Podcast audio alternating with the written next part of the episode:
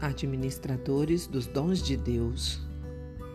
O fim de todas as coisas está perto. Sejam prudentes e estejam alertas para poder orar. Acima de tudo, amem sinceramente uns aos outros, pois o amor perdoa muitos pecados.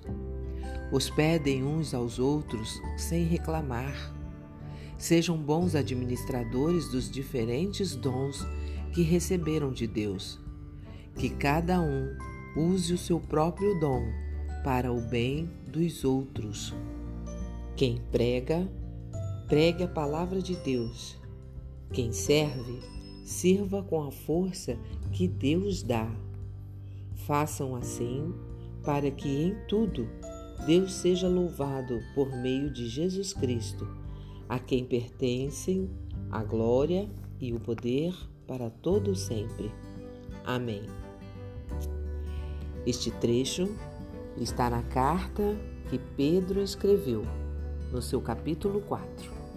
E eu sou Ruth Maciel e quero ler para você uma mensagem do Pão Diário. O título de hoje é Começando Agora. Quando a biópsia da minha irmã mais velha revelou um câncer no final de fevereiro de 2017, mencionei aos meus amigos: preciso passar o máximo de tempo possível com a Caroline, começando agora. Alguns me disseram que os meus sentimentos eram uma reação exagerada às notícias, mas ela morreu em 10 meses. E mesmo eu tendo passado horas com ela, quando amamos alguém, nunca há tempo o bastante para o nosso coração amar o suficiente. O apóstolo Pedro encorajou os cristãos da igreja primitiva. Amem uns aos outros sinceramente.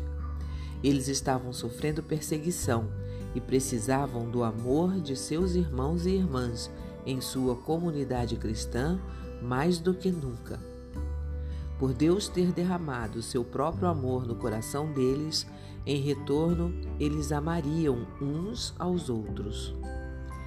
Seu amor se expressaria pela oração, por generosa hospitalidade, gentileza e conversa sincera, tudo por meio da força que Deus concede.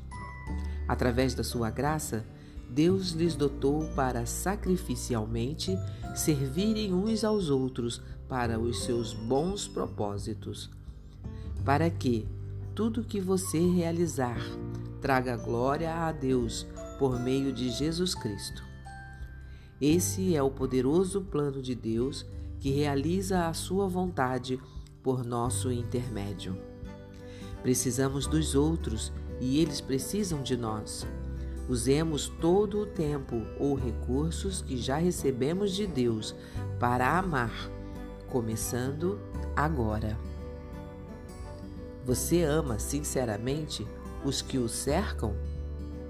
O que Deus lhe deu que pode ser usado para servir alguém hoje? Um pensamento para o dia? Não há nada insignificante no serviço a Deus. Se você gostou, compartilhe com outras pessoas, porque a palavra de Deus nunca volta vazia. Tenha um bom dia e fique na paz do Senhor.